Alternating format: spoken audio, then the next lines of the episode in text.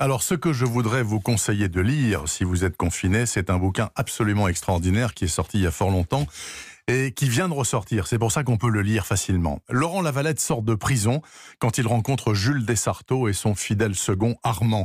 Les deux hommes sont venus au bourg et ils remontent à la Syrie, dans leur montagne de Savoie. Plutôt que rentrer à Paris où personne ne l'attend en ce printemps 1947, Laurent accepte de les accompagner car la Syrie a besoin de main-d'œuvre et pas que la Syrie, d'ailleurs. À la ferme s'activent les deux filles des Sartos, la glaciale Hélène et la charmante Christine, qui malheureusement est sourde-muette. L'ex-Tolar en est quand même tout retourné. Pensez donc 22 mois derrière les barreaux sans femme. Mais attention, pas touche à Christine, ça pourrait très mal finir. Dans l'immédiat, Laurent comprend très vite que la Syrie des Sartos est avant tout la couverture d'un ancien réseau de résistants encore très actif. Les Allemands sont rentrés chez eux, restent les collabos et autres miliciens français de tout poil.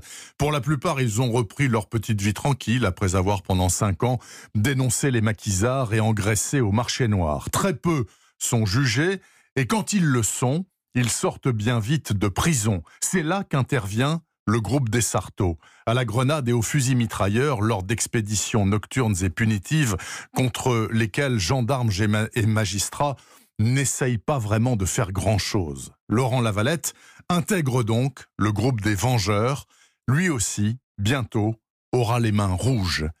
Alors je ne vous dis surtout pas la fin épouvantable et violentissime de ce très grand livre de Jean Meckert, à l'écriture peut-être un peu surannée, mais très largement compensée par la puissance humaine, historique et politique du propos. Introuvable dans son édition originale chez Gallimard, nous avons Les Mains Rouges de Jean Meckert, vient d'être réédité par Joël Losfeld dans sa petite collection de poches Arcane.